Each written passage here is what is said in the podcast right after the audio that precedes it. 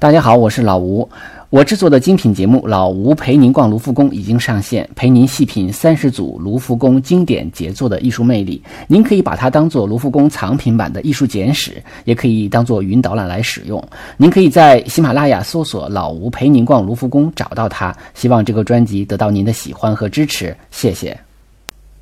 大家好，这里是手机美术馆，今天我们继续进行常规节目的录制。呃，当然也欢迎大家订阅这个微信公众号“手机美术馆”，这样可以及时的得到节目更新的推送。呃，今天呢，我们要讲一个大牛啊，这个人很厉害啊，就是一直绕着没讲的啊，印象派的这个领军人物莫奈，他的全名叫奥斯卡·克劳德·莫奈，生于一八四零年的十一月啊，死于一九二六年的十二月。就是还是挺能活的，活了八十六岁还多。嗯嗯，我们有时候就叫他克劳德·莫奈，他是这个法国印象派的最主要的画家啊，应该说是整个印象派运动的一个领军人物了。嗯嗯，为什么我就是说他是领军人物啊？我们都知道印象派的画家有很多，之前我们讲过，呃，这个埃德加·德加，呃，还有这个讲过跟印象派比较有关的啊，像马奈。然后呢，还有一些没讲的，像毕沙罗呀，像雷诺阿呀，呃，当然还有一些呃跟印象派有关的，像新印印新印象派的修拉，像这个后印象派的梵高啊，这都是跟这个印象派有关的人。但是最主要的这个莫奈啊，那么他呃，为什么说他是领军人物？那首先来说，他是印象派这个名字诞生的来源啊。我们都知道，他画过一幅画叫做《日出印象》。啊，因为他他的这个笔笔触很这个很狂放，很奔放啊，色彩很艳丽，所以呢，这种画在当时是受到学院派的抨击的啊。当时的这个艺评家主要是欣赏古典主义和浪漫主义的绘画，那么对于呃像这个这么大胆的画作呢，他们是不接受的，所以呢，就干脆说这个什么派别，说干脆就用这幅画来命名吧，就是印象派。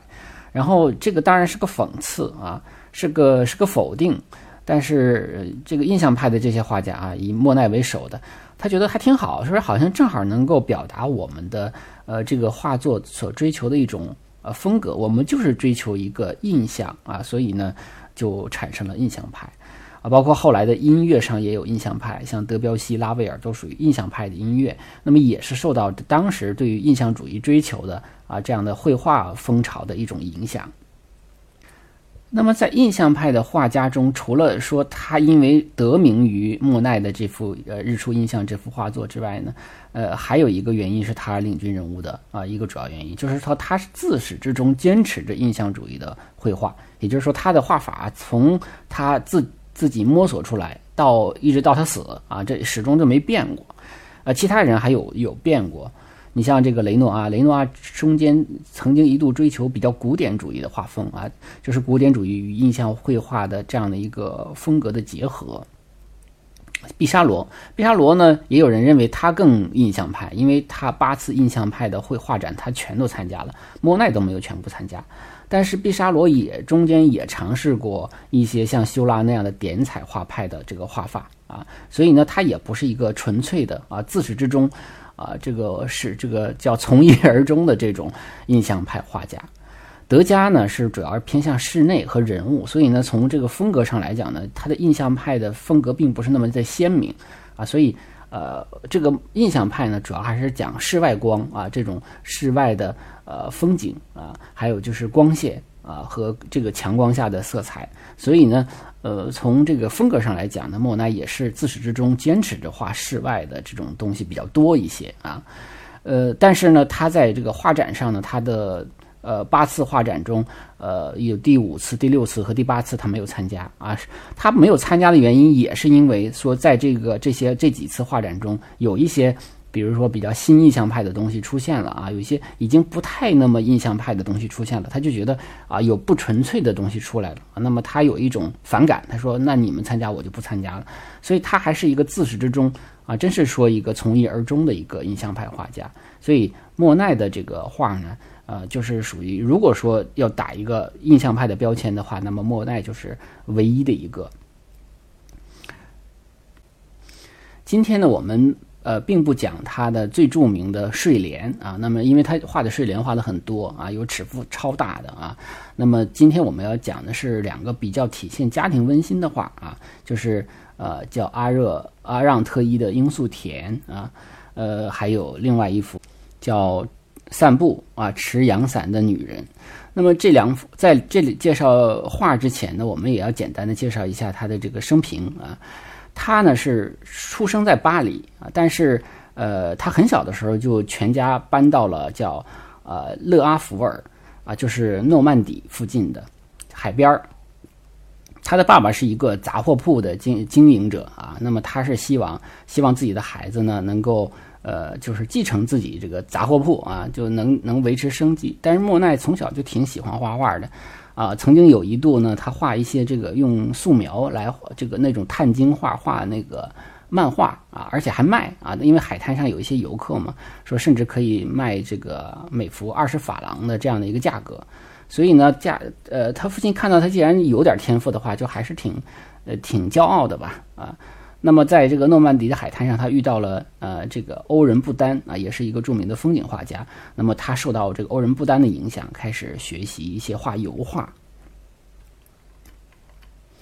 呃，后来呢，到了呃一定年龄之后，他就服兵役嘛。那么，在服服兵役的很短的时间，他就因为得了伤寒病。啊，就被退回到这个回国了啊，就回回国了，然后治病，治病好了之后呢，他就从这个就没有再继续服兵役，而是去学这个专门的去学艺术课程。他的姑妈对他比较好，他姑妈是希望他能够学这个，因为他觉得他有绘画天赋嘛，就上正正儿八经的这个艺术学院去学这个学院派绘画。但是他不太喜欢啊，他不太喜欢，他他已经开始。这个追求一些比较现代的，呃，他因为他后来就是受到一些像啊巴比松画派的啊，像米勒呀，啊像科罗呀，啊包括之前的这个现实主义画家库尔贝呀这些人的影响，那么开始这个呃追求一些新的艺术的这个风格啊，或者说。呃，还有一些主题啊。那么后来他就进入了一个专业的画室，叫格雷尔画室。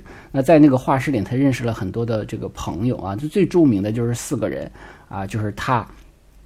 还有雷诺阿，还有巴齐耶和呃希斯莱啊，这四个人啊，他们弄了一个像小组一样，他们就开始。创造了这样的一个新的艺术手法，那么这个艺术手法就被我们后来称为印象派啊。那也就是说，在户外和自然光线下用比较浓厚的油彩作画。那么在这说到这儿的时候，我们可以呃简单的就是梳理一下印象派的一个背景。呃，印象派它的背景呢是这样的，就是说我们一个是一方面从审美上来说，就是古典主义的、浪漫主义的。这种画法已经引起了大家的审美上的一个审美疲劳啊，就是这个什么东西就是这样，它维持一段时间之后呢，它刚出来的时候大家觉得很新鲜，那可能接受它有个过程，后来就大红大紫，大红大紫之后呢，呃，再一段再过一段时间，大家就审美疲劳就烦了啊，这个这个这个时候实际上就是需要有一种新的审美、新的绘画方式的出现啊，再加上这个时候的科技的发展啊，比如说啊管状颜料啊，管状颜料就是。嗯，那种之前的颜料为什么要在画室画啊？包括科罗画的这个很多的风景画，都是在室外先打个草稿啊，或者画一个轮廓，那么再拿回到画室去细精细的去画。那很简单，就是因为很多的这种颜料呢，它没有办法在室外使用啊。那个时候的很多的颜料用天然的矿物质，然后再用呃一些什么复杂的东西把它调调成了之后呢，啊。这个有的时候它是放在那种猪的膀胱里头哈，能够短暂的啊使用一阵儿，否则的话呢，就是要随用随调，那么在室外是很不方便的。但这个时期开始出现了那种颜料管儿啊，管状颜料。而且这时候出现了很多的化工原料，而不是那种天然矿物的原料。比如说，可以从这个叫做铬酸铅中提炼出来黄色的颜料、橙色的颜料；从钴矿中呢提炼出来那种蓝绿色的颜料。那么这些都是一种化工的颜料啊。这种颜料呢，有的时候这种明度还比较高啊，呃，就彩度比较高。那么还有就是。呃，这个时候有火车啊，火车开始出现了，呃，很方便旅行，所以画家可以随时坐上火车啊，做一个方便的这种呃画架啊，带着带着这个管状颜料，就可以直接走到了啊离城市很远的这个郊区海边啊，来从事绘画，这样的画一些风景。啊，就比较方便。然后还有一点就是照相机出现了。那么照相机的出现呢，就使得就是画人物的时候，呃，你画的再精细，其实也比不上照相机反映的更准确，对吧？所以那个因为照相机就把这个人可以完全画成，就是完全给就变成一个真实的人啊。当时当时。呃，当然那个时候还是黑白的啊，但是就是这种还原度已经非常非常的高了。那么这时候绘画唯一的优点可能就是彩色彩了啊，所以这个时候实际上人物画的优势已经减弱了啊。当然人物画有人物画的好处啊，就肖像画有好处就是它可以美化哈，它可以直接 PS，但是。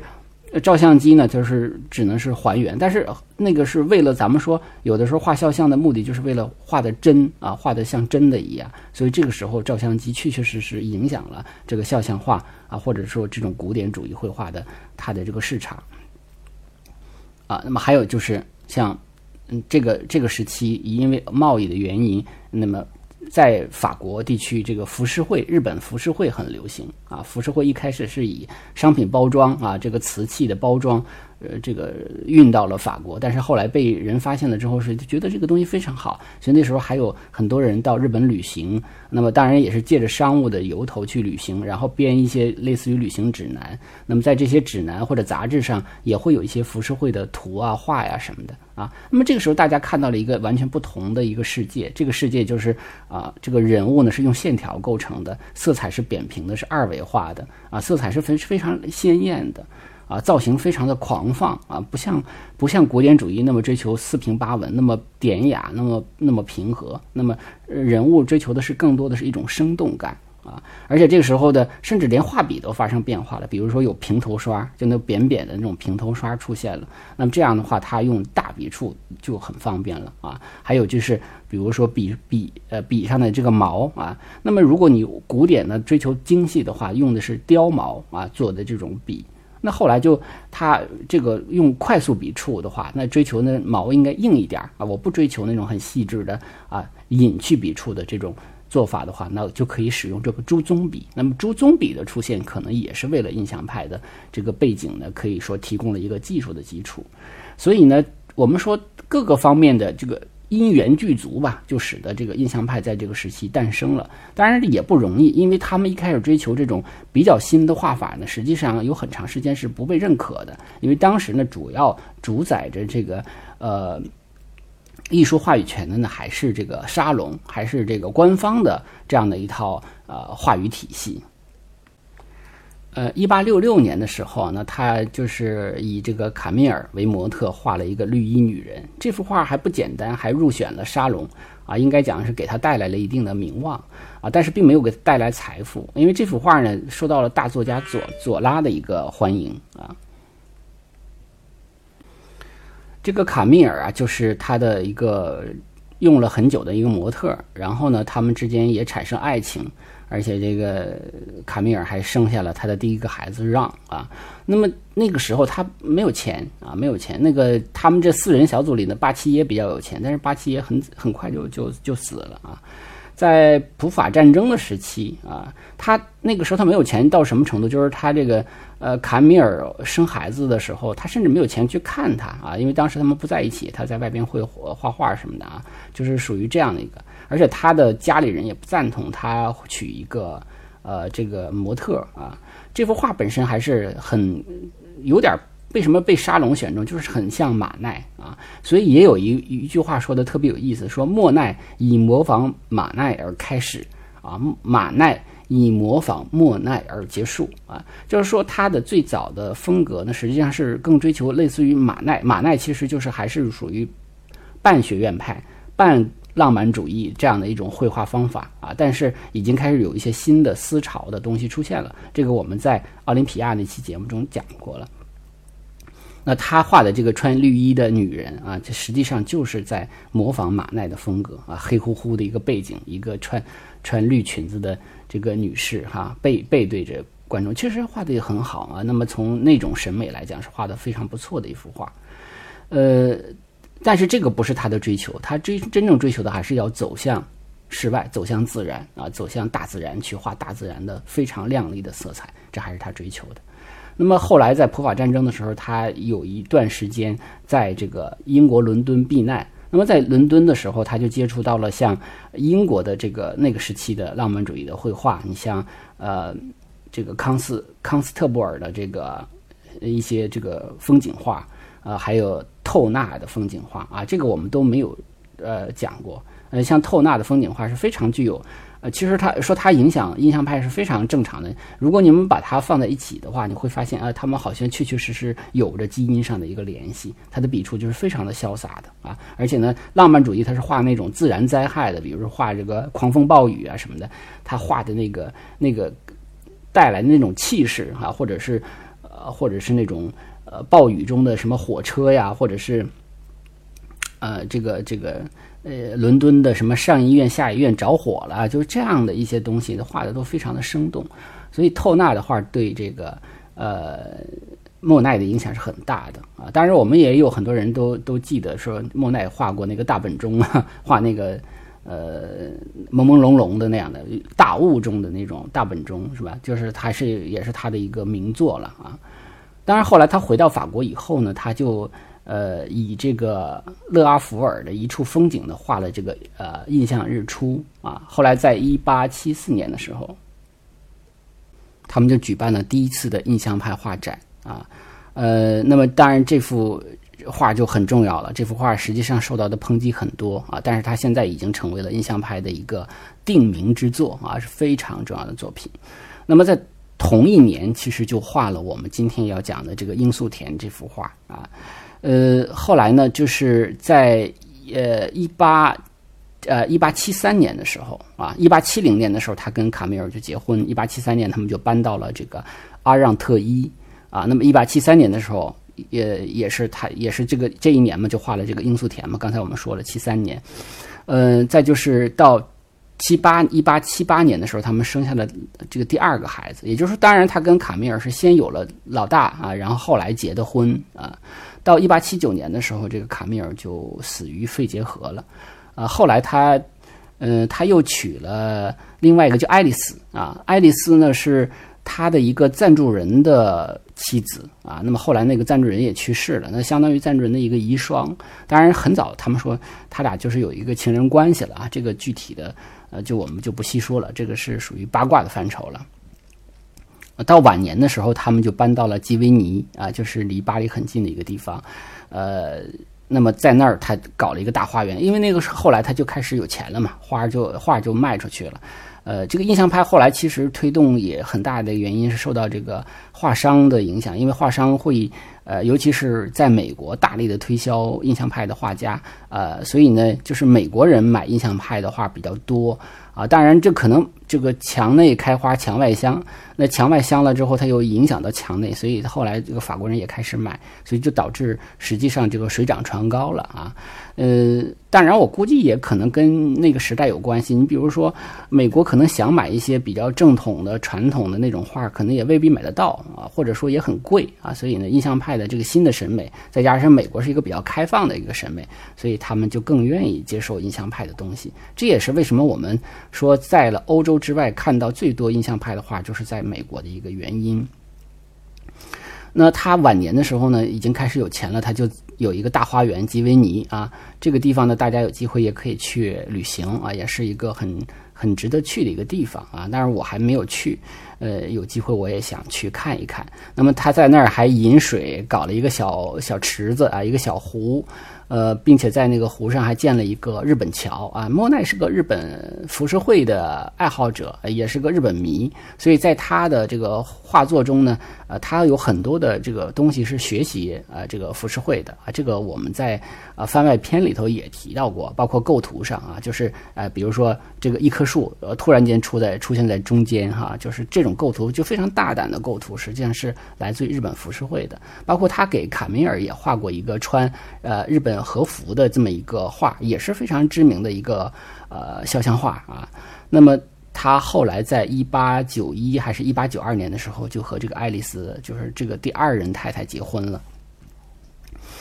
嗯，后来他就一直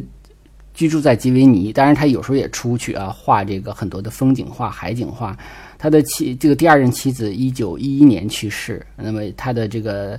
儿子让啊是一九一四年去世啊，也就是说都是在他之前去世的。而且他在啊这个临终前的几年还接受过两个手术，白内障的手术。他曾经在呃这个晚年的时候得了这个视觉色觉上的一个。问题啊，就是看颜色看不准，有时候画画都要都要靠这个看这个呃颜料颜料上的标标明是什么颜色，他才知道是什么颜色，他没有办法判定了啊。呃，他在二六年一九二六年去世啊，那么就是下葬在吉维尼。嗯，他的他出他，因为他自始至终在沿着印象派，实际上印象派在八几年的时候，一八八几年的时候就已经解散了这个群体啊，因为这个。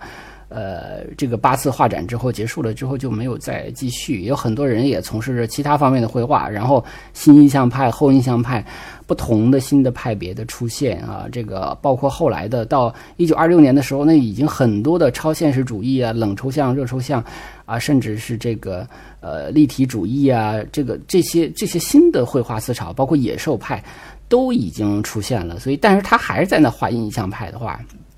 也就是说，他死的时候，其实印象派已经是一个很落伍的一种绘画审美了啊。但是呢，就是他真的是这个从一而终的这么一个人啊。这也就是我们简单的介绍一下他的呃生平。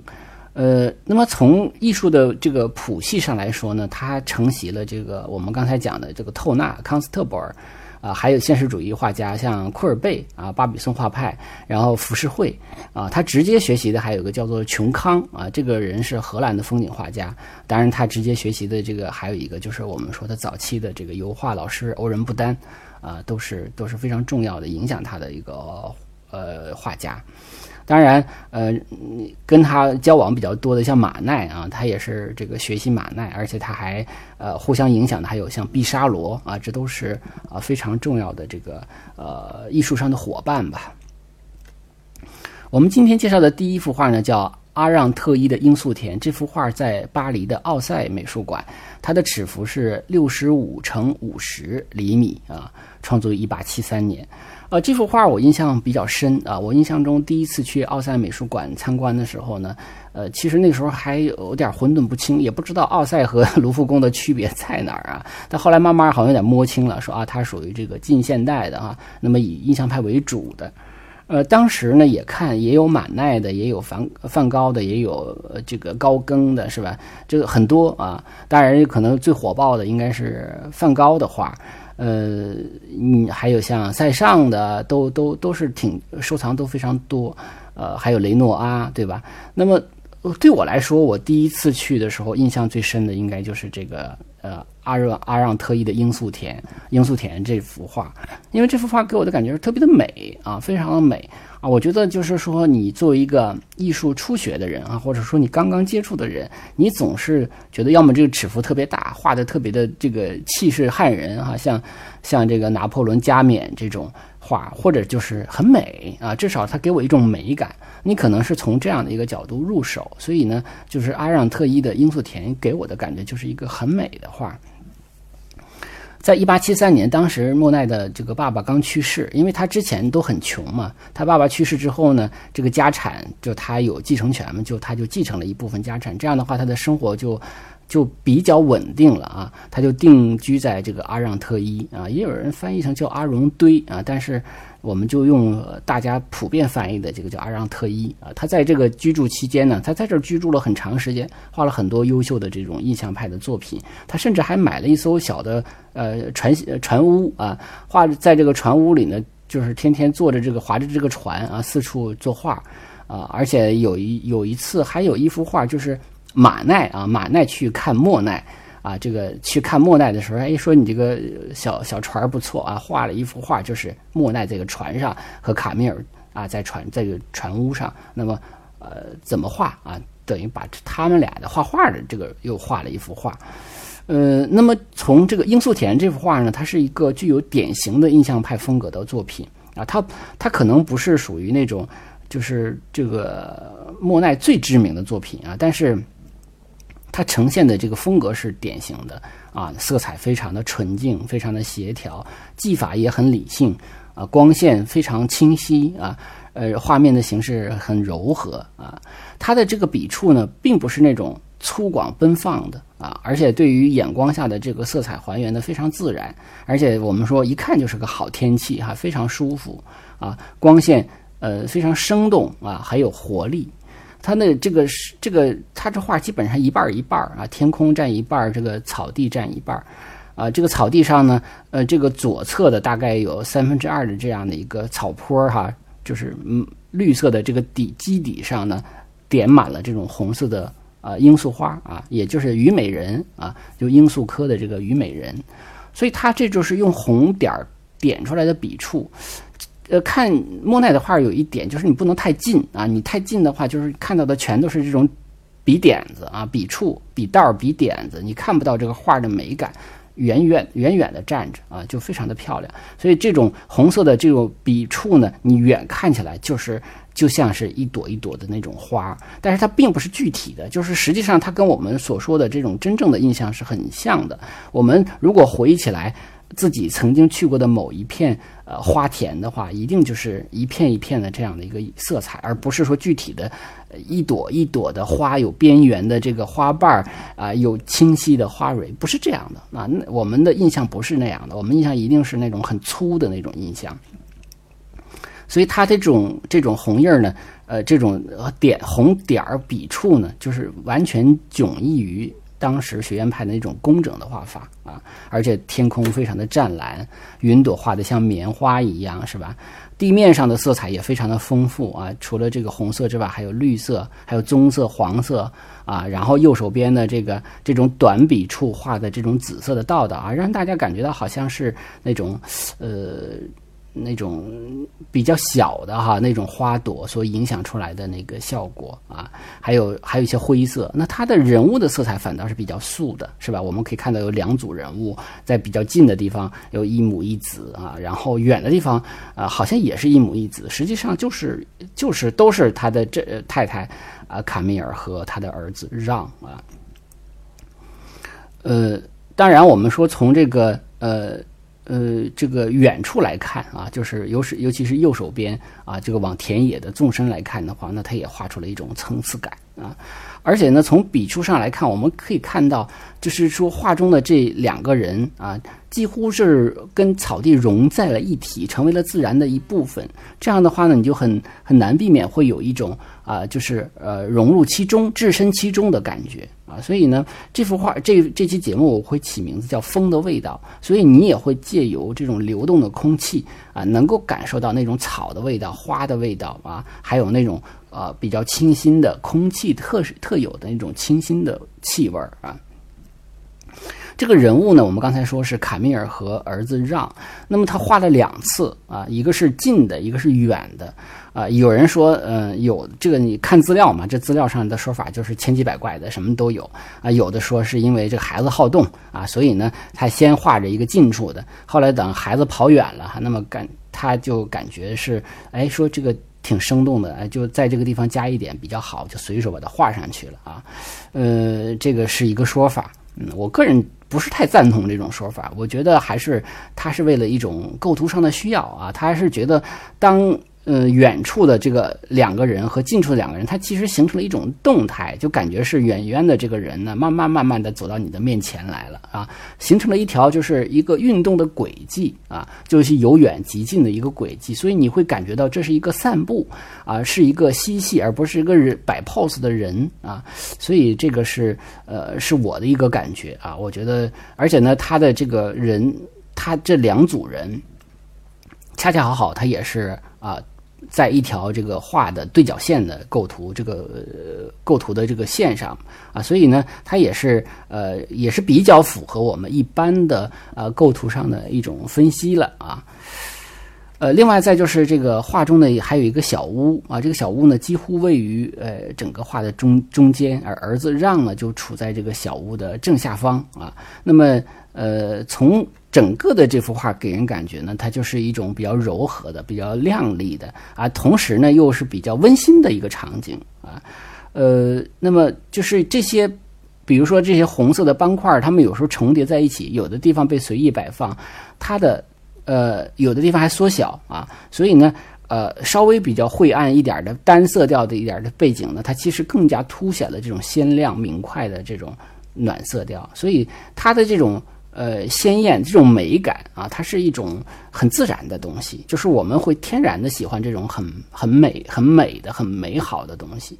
这幅画是在一八七四年的印象派的第一次画展上，跟日出印象同时展出。啊，当然了，因为日出印象被攻击，这幅画也一样被攻击啊。但是后来，因为到了第三次、第四次，慢慢慢慢的印象派画展得到了认可之后呢，这幅画还被啊法国的音乐家弗雷所收藏啊，就是被买了啊。所以他后来也是日子也是越过越好嘛。那么接下来我们讲另外一幅画啊，另外一幅画也是画的这个卡米尔和让啊。这幅画呢叫《散步持阳伞的女人》，它的高度是一百厘米。啊，那么它的宽度是八十一厘米，呃，这个是收藏在美国的华盛顿呃国家美术馆啊，华盛就首都华盛顿的国家美术馆啊。这幅画画在一八七五年，也就是刚才那幅画的两年之后，呃，这幅画也是同样，我觉得用风的味道来形容也是很准确的。那么它其实是展示了呃卡米尔的回眸一瞬间啊。这个整幅画充满了一种动态的趣味啊，它也是一种甜蜜生活的写照。呃，我们可以看到这幅画，因为它是纵向的这种呃尺这个这个比例嘛，呃一个纵向的画。呃，这个人呢是站在一个小山坡上啊，因为他脚下有一片草地，而且呢这个视角是仰视的视角，也就是说莫奈当时是站在这个山坡上啊，而且这个。回眸的那一刹那是一个瞬间感，这也是我们说，呃，摄影对于后来这些画家的影响，就是，呃，画家呢更喜欢画一些有瞬间感的东西啊，有瞬间，这种瞬间感呢，可能通过这种快笔触表现的瞬间感更强、更自然啊。你像这个，就感觉是好像叫了一下他太太的名字，他太太啊，一回头啊，一看啊，是这样。它这个色彩用的是非常的漂亮啊，而且这个里边的云彩啊，大量的那种白色的笔触啊，也是能够有一种风吹动的扰动的那样的一种呃流动的律，就是那种律动啊，这种律动也是应该讲是充满了诗意的啊。那么这幅画实际上是得到了一些好评的啊，在第二次印象派绘画的展览中啊展出了。在阿让特伊的这时期的作品中，我们经常能够看到一些啊天空啊，还有镜子般一一般的水面啊，自然中啊那种颤动的光啊，还有一些比较清新的气氛呢啊。而且你看我们我们仔细看的话，就会发现它的这个裙摆，哎，它是一个扭身儿嘛，它这个裙摆实际上感觉这个山坡上这风很大，那个裙摆是被一个是它扭动，还有一个就是被风吹动。所以它是用非常快速、比较奔放的一个笔触来体现草丛中裙摆的一种动态。如果近看的话，我刚才说了，就是你会看的都是那种道道啊，那种笔触的道道很杂乱。可是你远远远的看的话，就觉得非常的生动和自然啊，就觉得这个不是摆 pose，那么就是一个非常自然的散步的过程中非常随意的一个回眸啊，就是非常自然。呃，而且他的面部，你看他的面部，他回眸回眸的时候，面部还有被风吹起的丝巾，对吧？啊，从脸眼前这个脸前。啊，当然也不知道是因为丝巾这么吹过的原因，还是说这风太大了，把人的面部都吹走形了。当然我这是开玩笑啊，就感觉这个面部呢也没有画得很清楚啊。当然这也是印象派的一个特点，就是他不不追求那种清晰的五官，他只追求那个印象，只追求那个感觉啊，只追求那感觉。这个感觉就是风吹动了哈，就看朦朦胧胧的这样的一种美感啊，就不需要我说我看清你每一个。呃，五官，而而是只是说那一刹那的那样的一个美感。啊，他的伞，他打着伞，伞的上边啊有一个高光，是吧？也形成了一个。这样的一个纵深的感觉，而且他身体的后背的部分也用这个白色画出了一个明亮的高光，所以就即使是这个人的光线，他是在逆光的情况下，我们看到他前面有影子，所以他是逆光的啊，他的脸部不清楚，可能和他是逆光也有关系，所以在一个逆光的情况下，明亮背景的情况下，他的这个因为有这样的一个轮廓的光。这个高光，所以他身体甚至有点像发着光的感觉啊！他腰间还有一种反反射的一种一抹黄色，那这种黄色本身也与这个草丛中的一些黄花啊什么形成一种呼应啊。呃，旁边还有个孩孩子让啊，这个让呢，他所在的位置可能比他妈妈要再往下一点，就是那个土坡应该再往下一点，呃，在这坡的后边，所以他只冒出了半个身子啊，或者说因为矮被这个草丛盖住了一部分，所以。呃，他的正面其实也跟妈妈的这个回眸侧面哈侧反面也也是一个参照物啊，也而且呢，关键是母与子这样的一个形象本身也很温馨啊，也很温馨。实际上，莫奈还画过不少这种母子的啊，这种家庭的。啊，因为他可能也没有别的模特，就干脆就画自己的老婆孩子啊，所以呢，画的都是很温馨的。这也是这段时间他的画中充满了这种很幸福感、很温馨的家庭的美好啊，这种美好生活的一种东西。那么在这段时间呃的这个画作中呢，是得到了一个比较充分的一个呈现。就是当然主要是他生活比较稳定了啊。呃，而且他，你看我刚才讲了，他还要仔细的画了这个草地上两个人的影子，是吧？而且草丛的这个部分呢，有的专家认为说画的比较细啊，这个画的这个笔触画的比较细一些，感觉像在画室中修整过，因为他的那个笔触不像人画人物的时候那么奔放、那么快速了啊。这个我觉得我还是同意的。啊，他的面部，呃，我们刚才讲含混不清，然后这个阳光染白了这个阳伞的这个尖梢，是吧？呃，这个草地，这个野花啊，这个交接的地方啊，另外的一个比较呃纯熟的呃这种挥洒自由的这样的笔触啊，确实给人一种是风从山坡上吹过的一种愉悦的舒畅的感觉。但是说起来也比较遗憾的是，这个画完没有多长时间，其实他的这个妻子卡米尔就患上了肺结核啊，身体是每况愈下，到一八七九年，哎，就是四年之后呢就去世了。而且说起来，就是他去世的时候，当时这个莫奈真的是一个画家，画痴，他真是个画痴，他可能也是手足无措，也是不知道该怎么办啊，不知该如何是好。那么他妻子去世的这种仪容啊，他都拿这个油画都画下来啊。那我觉得那个时期还是很残忍的啊，因为自己心爱的这个爱人，啊，孩子他妈啊，就是去世了啊，但是他也不知道，他作为一个画家，他也不知道该怎么做。那么他就画下了那幅画。如果大家如果把这个这些画放在一起比较的话，会确实愈发的感觉到那种幸福的短暂和美好啊，和这个呃爱妻去世之后带来的巨大的那种伤痛哈。当然，因为我不想做这种比较哈，我 我想想，我还是不要把那幅画放上来了啊。大家有兴趣可以去自己找。而且呢，就这幅画来说呢，他在十一年后啊，也就是一八八六年，他画了他的这个，就是他的这个第二任妻子，当时他俩还没结婚啊。那么，呃，爱丽丝的这个女儿苏珊娜啊，他画了两幅类似的构图的画作，也是撑伞的女性女子啊，一个是脸冲左，一个是脸冲右。但是呢，呃，一个是呢，那幅画中没有。小男孩儿啊，没有让啊，没有没有这样的一个另外一个人物啊。另外再就是说，从人物的这个处理上呢，都就是即便是我们不太懂这个艺术的，都会感觉到明显的不如这幅更好啊。所以这幅画啊，如果大家有机会去这个华盛顿哈去。呃，国家美术馆参观旅行的话呢，也可以去看一看。那么今天给大家介绍这两幅呃画呢，我觉得一个是要介绍借借这两幅画介绍一下他的生平，介绍一下他的家庭，啊，也介绍一下他的这个印象派最大的一些特点啊，就给人感觉的那种印象的东西。所以，而且这两幅画非常的美啊，所以会给人一种非常美好的印象。那么有机会呢，我们再给大家介绍，就是莫奈的其他的作品啊，比如说像睡莲呐，还有像这个雷诺阿的一些这个印象派的作品啊。印象派非常的重要啊，印象派我觉得是呃上边呢是承接了那种比较古典的啊这种传统的油画艺术，接下来呢他又开启了现代艺术的这个。呃，开端，所以呢，它尽管时间并不长，但它影响非常大，也是应该讲现在来看最受欢迎的一个艺术流派了啊。就是因为大家会觉得，哦，这是一个艺术创作啊，这不是摄影作品，这也不是那种好像定件儿啊，它所以它的这个呃效果是呃是是不大一样的啊。所以呃，像大家如果有机会的话呢，可以去呃像芝加哥艺术学院的美术馆。啊，像这个巴黎的奥赛啊，那么像这些地方呢，都会收藏比较多的呃印象派的绘画啊。那么印象派当然它主要是在法国了哈，呃，他的画家呢，除了刚才我们讲的那些之外呢，还有啊，莫里索啊，女画家莫里索卡萨特啊，